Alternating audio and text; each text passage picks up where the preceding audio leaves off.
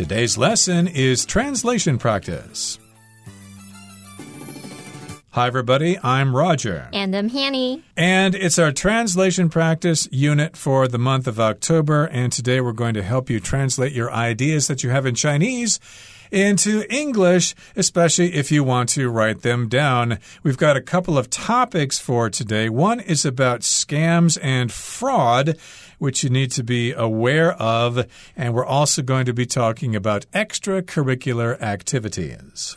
好，我们这个月的翻译写作呢，会有两个主题，一个是跟诈骗有关，另外一个是跟课外活动有关。那分别会翻译两个句子。好，那我们现在就准备要进行我们第一部分的翻译。 Thank you. 那么第一个要翻译的句子是：诈骗已从老式的骗局逐步演变为用于窃取各自的高科技诈骗。从而带来更多的不法获利。好，那这个句子啊，它的主词是诈骗，动词是以逐步演变为。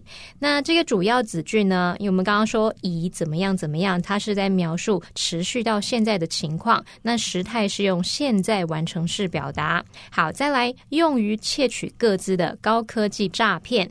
这时候呢，我们可以用高科技诈骗。来当先行词，high tech scams。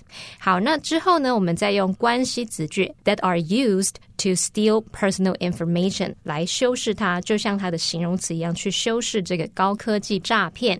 那再来后面提到说，从而带来更多的不法获利。这时候我们可以用非限定用法的关系子句来补述说明主要子句。那因为是补充说明，记得我们 which 的前面要用逗号，把这个补充说明的子句隔开来。那我们接着就请Roger 老师帮我们讲解第一个重点。And here's point A, the word fraud, which is similar to the word con and especially very similar to the word scam. Now, fraud, of course, is when you try to deceive people, you try to fool them into giving you their money. We could have something like financial fraud, in which a public accountant, for example, alters the records in order to get some money. That can be fraud. Con, of course, is the same in meaning. There's a con job, okay? Don't pay any attention to that. They're trying to get your money. And a very commonly used word is scam. Of course, people are trying to scam you all the time.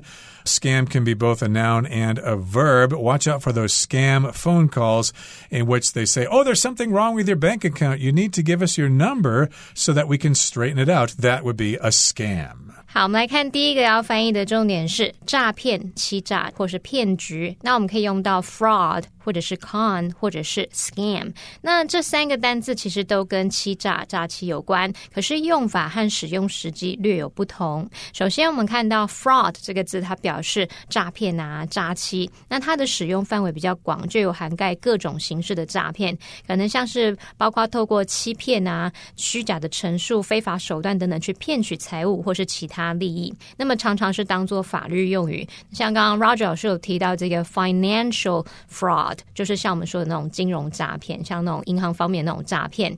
好，那么它可以当做可数或不可数名词哦。好，那么再来看到 con，它是指骗局、圈套，是 confidence game 或者是 confidence trick 的口语说法。那指的就是透过别人的信任来诈骗，它可以当可数名词。那我们也补充一下，如果你有听到 con man 或者是 con artist，就是指骗子啊，或者是诈骗者的意思哦。那另外 con 也可以当动词去表达诈骗。再来是 scam 这个字是诈骗、诈欺，那它是指透过操控啊、欺骗等等的手段来进行计划性的骗局。那么常常跟 fraud 是可以互换的，它是可数名词。那有时候像我们讲到这个网络诈骗。骗啊，你就可以用到 online scam 或是 online fraud 去表达。那我们接下来看下一个重点。And here's point B to evolve from something into something else. That just means it changes from one thing into another or it has developed over time. Notice in our example sentence here that we're using present perfect. So fraud has evolved from old fashioned cons into high tech scams. It has changed from one form to another. 好，那我们来看到第二个重点是以从什么什么逐步演变为点点点。好，那么逐步演变呢，我们可以用到 evolve 这个动词，它其实就有那种演化、演变的那种意思。我们常用 evolved from 名词 into 名词去表达说从什么逐步演变为什么。那么 evolve 在这边你也可以把它换作是 develop 或者是 progress。那我们再来看下一个重点。And here's point C. which in turn can bring about illicit profits or illegal profits. So if you talk about something happening in turn, that just means it happens as a result of something. So we're talking about these new scams or these new ways of fraud and they can, in turn, as a result, they can bring about illegal profits for the people who are trying to scam you. They could be illicit profits as well, which means the same thing as illegal. Like, for example, we could talk about the police discovering an illicit drug operation, and they can go in the factory or whatever, and they can arrest people and throw them in jail. 好，那我们接着要来翻译说，从而带来不法的获利。那这边我们用 which 开头，which 就是要去指说前面主要子句的部分，也就是诈骗已从老式的骗局逐步演变为用于窃取各自的高科技诈骗。我们用 which 来代指前面的子句。好，那再来呢，我们就说 in turn 怎么样怎么样，这个 in turn 就可以表达从而。那我们补充一下 in turn 的意思，它可以指说可能进而怎么样啊，从而怎么样，或者是接续。相应的，那常常是用在说一连串的行动或事件当中，一个导致另一个的情况，就带有 as a result 那种语义。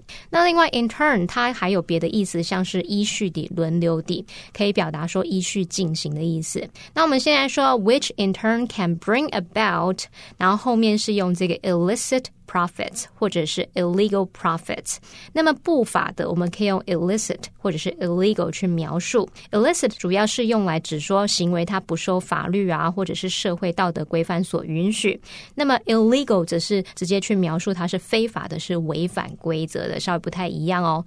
好，那现在我们看完相关的重点，可以请 Roger 老师帮我们翻译整个句子喽。And here is the full sentence: Fraud has evolved from old-fashioned cons into high tech scams that are used to steal personal information, which in turn can bring about greater illicit profits. 好，那我们接着来看要翻译的第二个句子是：除了随时了解常见的诈骗外，我们在网络上分享讯息时也必须谨慎，以避免成为此类诡计的受害者。那这个句子它的主词是我们， 动词是必须谨慎。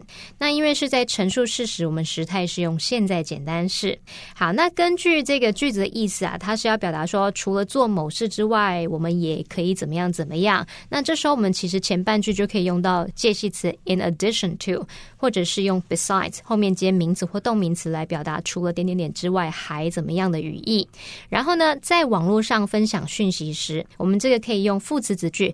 When we share information on online，可是我们其实也可以省略掉重复的主词 we，然后这时候要把 share 改成现在分词 sharing，那就会形成分词构句。你只要写作 when sharing information online 就可以了。那我们接着就请 Roger 老师帮我们讲解第一个重点。And here's point A.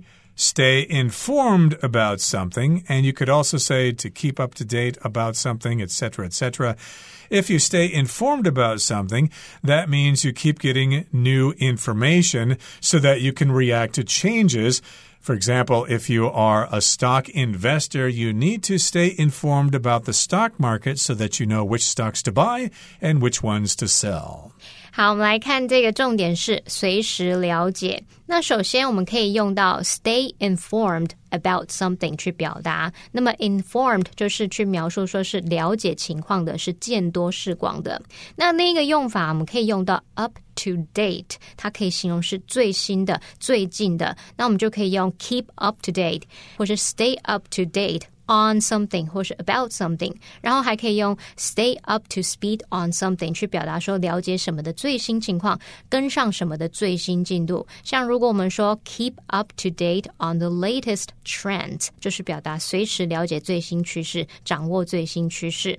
好，那也补充一下，我们也常常会用 keep somebody up to date on something，或是 bring somebody up to date on something，就是表达说使某人掌握了什么的最新消息啊、状态等等。 好，那我们接着来看下一个重点。And here's point B to avoid falling victim to such schemes. You could also say to avoid falling prey to such schemes. If you're a victim, you're suffering as the result of a certain situation. And prey here is not what you do in church. This is a different spelling P R E Y. That means you are hunted by the predator. Of course, if you're an owl hunting a snake, then the owl is the attacker or the owl is the predator and the snake is the prey. You don't want to fall prey to such schemes. You don't want to be a victim of fraud. 好，我们来看下一个重点是要翻译，以避免成为此类诡计的受害者。好，那这边我们用到 fall victim to something or somebody，可以表达说成为什么的受害者或是牺牲品，为什么什么所伤或是所害。那么 victim 也可以换作 prey。刚刚 Roger 老师就有提到，像 prey 就是猎物嘛，那相对的 predator 就是掠食者。可是 prey 在这边也可以把它解释成受害者。诶，有一个用法叫做 somebody be。Easy prey，这时候就是描述某个人他是容易成为什么的目标，容易被什么欺骗或利用的那种意思。好，再来我们看到一个字叫 scheme，它可以表达这个诡计阴谋，所以我们就可以用 to avoid falling victim 或是 falling prey to such schemes 去翻译这个部分。好，那现在看完相关的重点，可以请 Roger 老师帮我们翻译整个句子喽。And here's the whole sentence. In addition to staying informed about common scams, we must also be cautious when sharing information online to avoid falling victim to such schemes.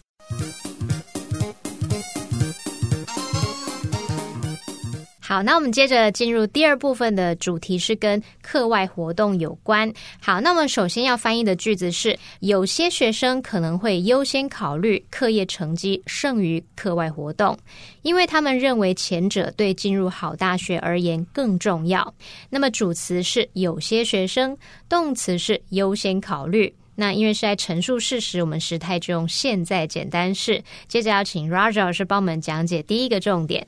And here's point A prioritize academic achievements over extracurricular activities. Now, if you prioritize something, you make that thing more important. And academic achievements just refers to your grades and how well you do on tests. And of course, if you prioritize your academic achievements over extracurricular activities, you think that doing well in your classes is more important than joining clubs like the basketball club or the guitar club. 好，我们首先第一个要翻译的部分是优先考虑课业成绩胜于课外活动。那先补充一下，priority 这个名词啊，它是指说优先考虑的事或是当务之急。那它的动词是 prioritize。 这个动词就是表达决定什么的优先顺序或是优先考虑，我们就可以用 prioritize something over something 去表达说优先考虑了什么胜于什么。好，那现在我们要说这个优先考虑课业成绩胜于课外活动，课业成绩的部分我们就可以用 academic achievements 去表达。academic 就是形容学业的、学术的，那么 achievement 就可以表达成绩、成就。当这个意思解释时，它是可数名词哦。再来呢，课课外活动，我们则是把它翻译成 extracurricular activities。那么 extracurricular 是形容课外的。那我们学一下这个 extra，它就可以表达额外的嘛。那 curricular 这个字本身就可以形容是课程的，所以额外课程的，那就很容易想到它是课外的喽。那我们接着来看下一个重点。Here's point B to regard the former as more important or consider the former to be more important. So remember, we mentioned academic performance, and we mentioned extracurricular activities. So they regard the former as more important. The former is the first thing that we mentioned academic achievements. And the latter, of course, would be the second thing or the last thing that we mentioned, which would be extracurricular activities. So some students regard the former as more important than the latter. They consider the first one we mentioned to be more important than the second or last thing that we mentioned. 好，我们接下来要翻译说，认为前者更重要。好，那我们先补充一下哦，刚刚讲到说优先考虑学业成绩胜于课外活动，所以我们先提到的是学业成绩，那这就是前者嘛。那前者我们可以用 the former 来表达。那如果是要讲后者，那就会是 the latter，L A T T E R 用这个字。好，那现在我们要表达说认为前者更重要，你就可以用 regard the former as more important。或者是 consider the former more important or to be more important。好，那这边我们用到这个表达认为什么什么是怎么样的，或是把什么视为怎么样的句型。首先是像 regard 或者是 view 或是 think of 或是 see，他们都可以去表达看待、认为的那种意思。那用法是后面接一个受词，然后 as 加上名词或形容词，就可以表达认为这个受词是怎么样怎么样的。那被动用法我们就会用 something 或是 somebody be viewed as, be seen as, be regarded as, be thought of as，然后后面再接名词或形容词。另外呢，consider 也可以去表达哦。那它的用法就会是 consider 受词 to be 再加名词或形容词，那个 to be 可以省略。那被动的话，我们就会把这个人或者是事物当做主词，然后 be considered to be 加上名词或形容词 to be 也可以省略。好，那我们现在看完相关的重点，可以请 Roger 老师帮我们翻译 整个句子喽。And here's the full sentence in translation. Some students may prioritize academic achievements over extracurricular activities because they regard the former as more important for getting into a good university. 好，那我们要进入要翻译的第四个句子是：然而，参与这类活动帮助学生在选定大学主修前了解自己的兴趣和确定目标。好，那这个句子的主词是参与这类活动，那么动词是帮助。那因为是在陈述事实，所以时态用现在简单式。好，再来大学主修，我们可以把它翻译成 college major 或者是 university major 都可以。那我们接着要请 Roger 老师帮我们讲解第一个重点。And here's point A to participate in. And you can also say to engage in or take part in. If you participate in something, you are part of that thing. You are involved with other people and you're doing that thing you have decided that you're going to benefit from that particular activity. And again, you can participate in something. You can participate in a school club, for example, as an example of extracurricular activities.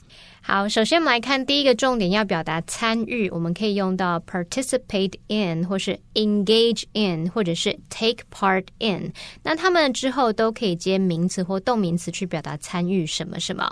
好，那我们接着来看下一个重点，是要表达说帮助学生了解什么什么。And here's point B to assist students in understanding something. So here, assist just means to help.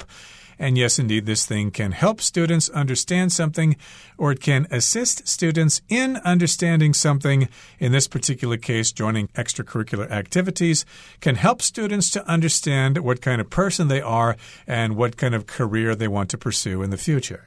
好，我们再看这个重点是帮助学生了解点点点，就可以用到 assist students in understanding 点点点。那么 assist 是动词，表示帮助、协助，它有及物跟不及物用法。那么当及物用法的时候，我们现在可以用 assist somebody in doing something，或者是 assist somebody in something or with something，然后还可以用 assist somebody to do something，这些都可以表达说帮助某人做某事。好，那么另外要补充的是，assistance 是它的名词，就可以表达帮助、协助，其实就跟 help 的那种意思差不多。好，那我们再来看下一个重点。And here's point C. Before deciding on their college major, or before choosing their college major. So, before, of course, refers to something that happens before what's happening now or something else. And, of course, you want to do these things before you make a decision, before you choose your major in college, or before you decide on your major in college. And that's what extracurricular activities can help you do. 好，我们这个重点是在选定大学主修前。好，那这边其实就是少了我们的主词，因为我们前面已经有 提到说可以帮助学生怎么样，所以这边也是指这些学生在他们选定大学主修之前。所以呢，你就可以用 before they decide on something，或者是 before they choose something。只是说我们避免这个重复的主词，所以我们把主词省略掉，然后把后面的动词这个 decide 还有 choose 改成现在分。词 ving 的形式，所以会变成 before deciding on something，或者是 before choosing something。好，那么大学主修的话，我们刚刚说可以用 college major，所以在这边就可以用 their college major，their university major 都可以。那也补充一下，major 也可以当动词，我们就可以用 major in 加上科目去表达主修某个科目。如果你要表达副修的话，就是 minor，minor in 某个科目。所以如果某个人他是 major in history and minor in psychology 之类的，那他就是主修历史，然后副修是心理学这样子。好，那现在看完相关的重点，可以请 Roger 老师帮我们翻译整个句子喽。And here's the entire sentence. However, participating in such activities assists students in understanding their interests and setting goals before deciding on their college major. Okay, that brings us to the end of our lesson for this month. We're glad you joined us, and hopefully, you can avoid fraud and to avoid all those scams. Keep up to date on the latest scams and protect yourself. And if you're still in school, consider participating in extracurricular activities. You won't regret it. From all of us here at All Plus Interactive English, my name is Roger. And I'm Hanny. Goodbye. Bye bye.